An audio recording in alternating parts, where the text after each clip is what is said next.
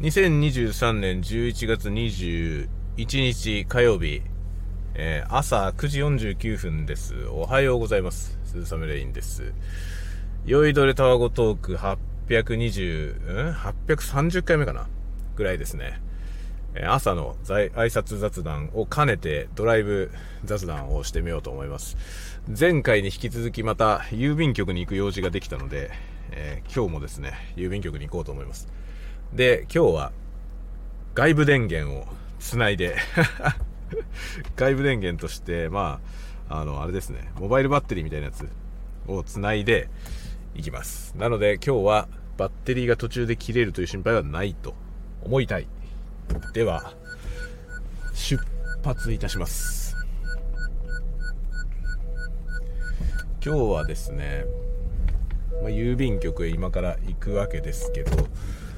レコーダーは、えー、Zoom M3 マイクトラックを車載して、まあ、車に搭載して、それに向かって喋るということをやっております。で、まあ、前回同じようなことをやってテストしたんですけど、あの、バッテリーがね、まあ、電池、あの、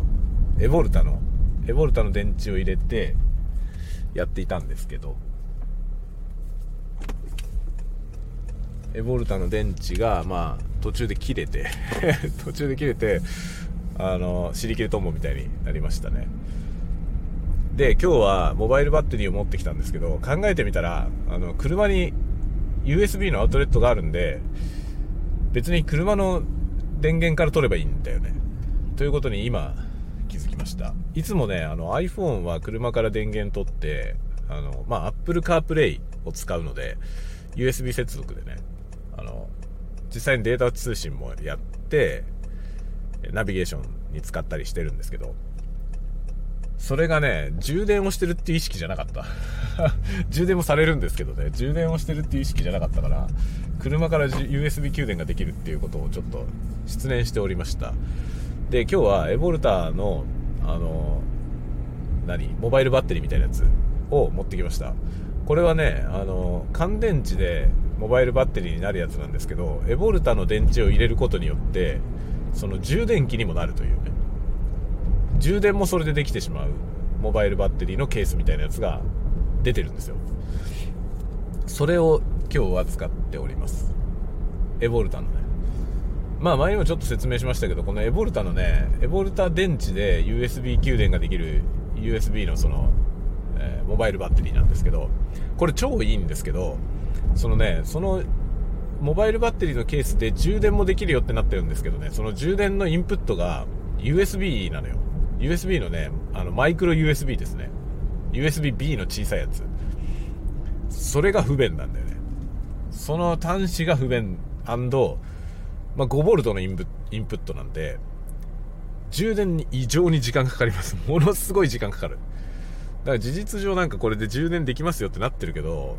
まあ充電器としては使えないですね。普通の AC 電源にさせるような充電器の機能をつけてくれると最高だったけど、多分まあでかくなるし重くなるし、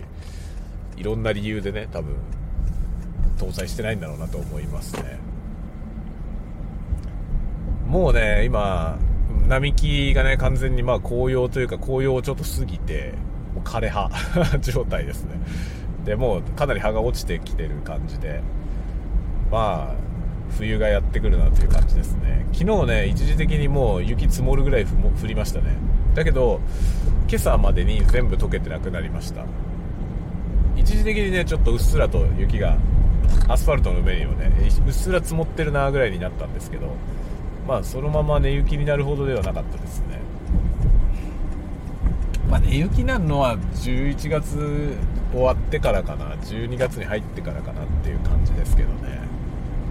まあ今葉っぱが落葉シーズンですね。紅葉シーズンが終わって落葉シーズンです。もうね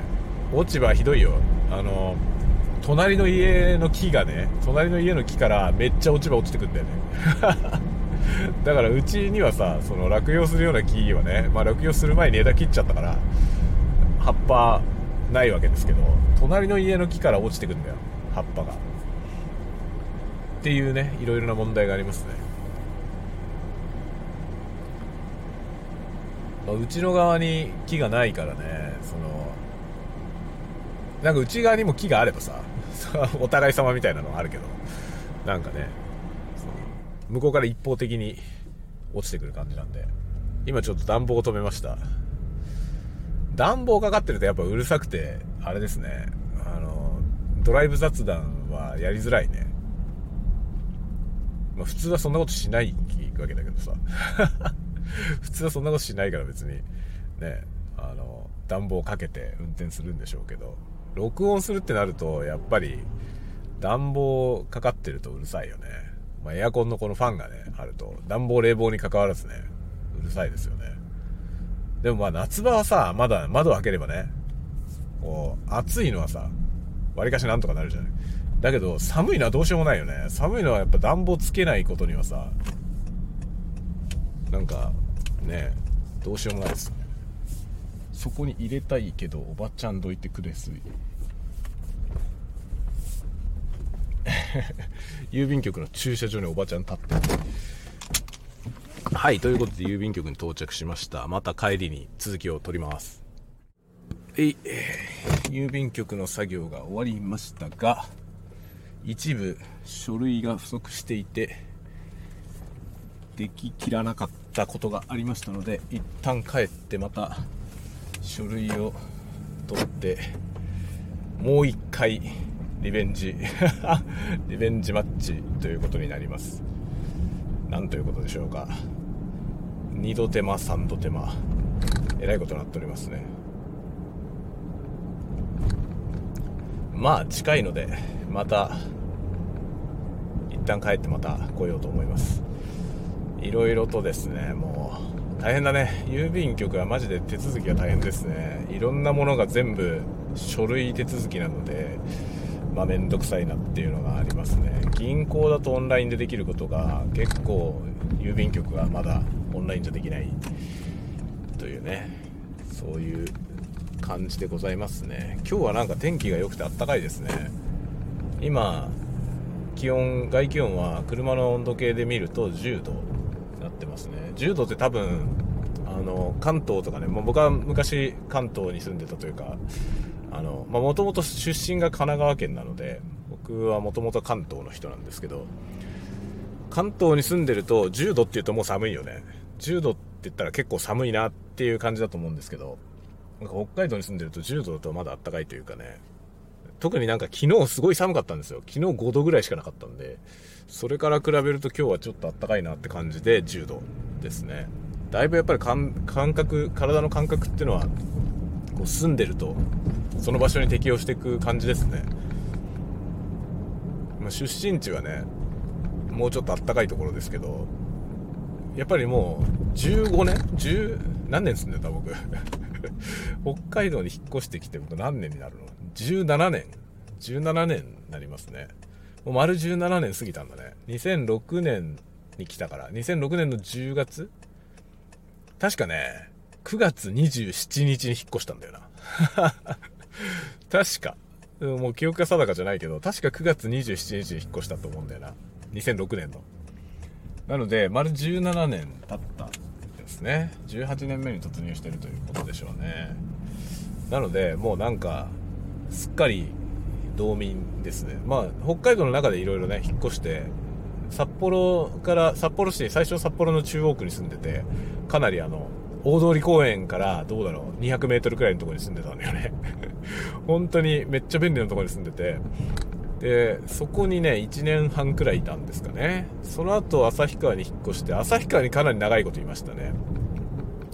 旭川は何年住んでた ?2007 年から4年ぐらい住んでたのかな ?2011 年まで住んでましたねで2012年に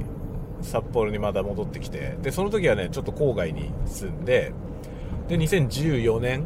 に今の家を建ててそこに引っ越してそれからもう今の家がもう10年になりますね2014年の末ぐらいに建てたんで丸9年経ってって感じですね年末引っ越したんだよ すごいよね。もうなんかね、人生が無計画すぎてやばいですよね。家建てて、そのね、今のね、家を建てて、その家に引っ越したのは12月23日だった12月23日に引っ越しました。年末じゃんっていうね。クリスマスだろみたいな。すごいね。そういう感じでしたね。だから、引っ越した翌日がクリスマスイブっていうね、すごかったよ。で、しかも、その年のね、12月23日に引っ越したその年の11月7日に下の子が生まれたんだよね。そうだから次男、次男坊、うちの次男坊は生まれて1ヶ月ちょっとで、まあ1ヶ月半ぐらいで引っ越してんですよ、いきなり。だから引っ越しの準備する間さ、家に赤ちゃんいるっていう状態で、しかも赤ちゃんも赤ちゃん、生まれたばっかりの赤ちゃんね、が家にいる状態で引っ越しをしなきゃいけないっていうね。だから、埃かぶんないようにさ、埃が立つじゃないだから赤ちゃんの顔にガーゼ敷いてね、ガーゼかけて、で、埃がね、その埃を吸わないように、赤ちゃんが埃吸わないようにしてね、ってかやりましたね。めちゃくちゃです、本当に。という感じで今家に帰ってまいりました。まあ、家に帰ってくるとね、このガレージ狭いので、このいろいろね、車のセンサーがピーピーピーピー言いますね。はい。では、またリベンジマッチに出かけます。はい。という感じで、えー、ドライブ雑談を行いました。帰ってきて今編集して、ああ、エンディングがないなということに気がついたんで、エンディング部分だけ録音しています。まあ、というような感じで郵便局行きました。で、郵便局2回目も行ってきまして、2回目にはガソリンスタンドによってガソリンも入れて、さらに先日交換した冬タイヤに、